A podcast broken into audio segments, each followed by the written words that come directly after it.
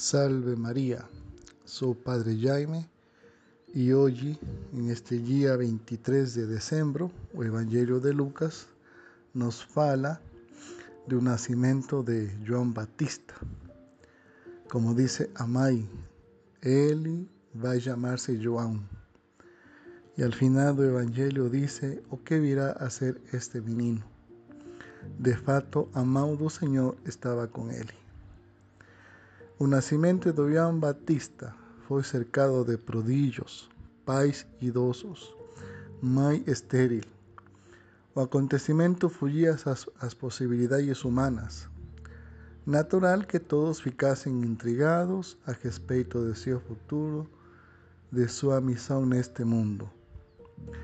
Ora, a mesma expectativa envolvida por respeitosa veneração deveria nos alimentar em relação a cada filho que Deus nos entrega, cada família que, que tem filho? Cada vida nova corresponde a uma vocação única e pessoal. Cada criança abortada deixa na humanidade uma lacuna que nada e ninguém pode preencher. E perguntar-nos: e se a pessoa a quem Deus encargaria da cura do câncer foi abortada, foi impedida de nascer.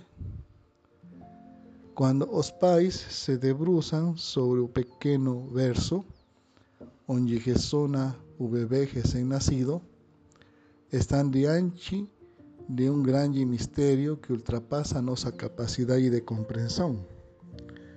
O grande milagre repetiu-se mais uma vez. Deus chamou mais um ser humano à existência.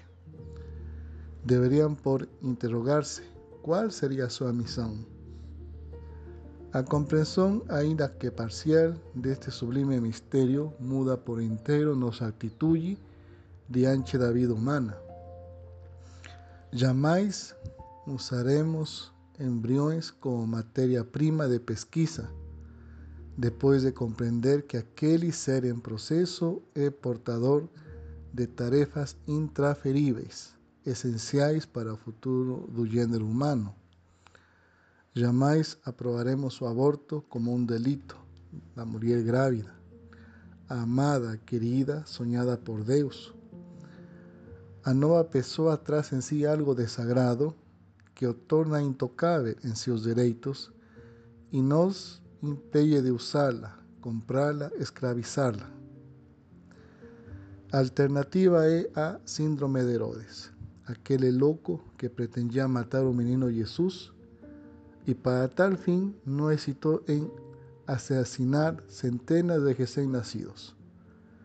Esta doença ainda se espalha em nossa sociedade, chegando a ser adotada por governantes como tática de controle demográfico.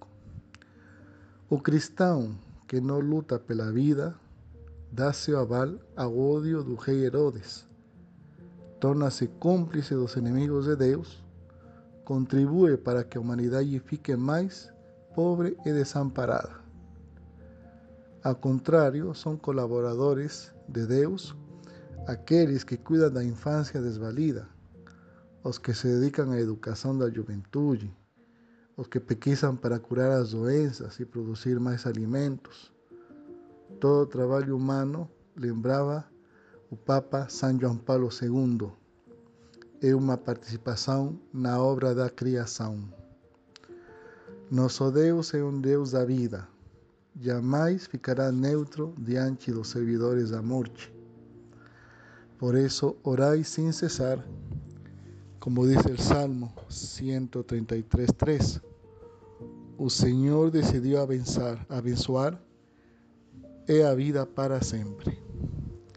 Que Nossa Senhora, Virgem Maria, interceda por nós, nos conceda a graça de amar a Deus, amar a Igreja e, sobretudo, pedir por as famílias.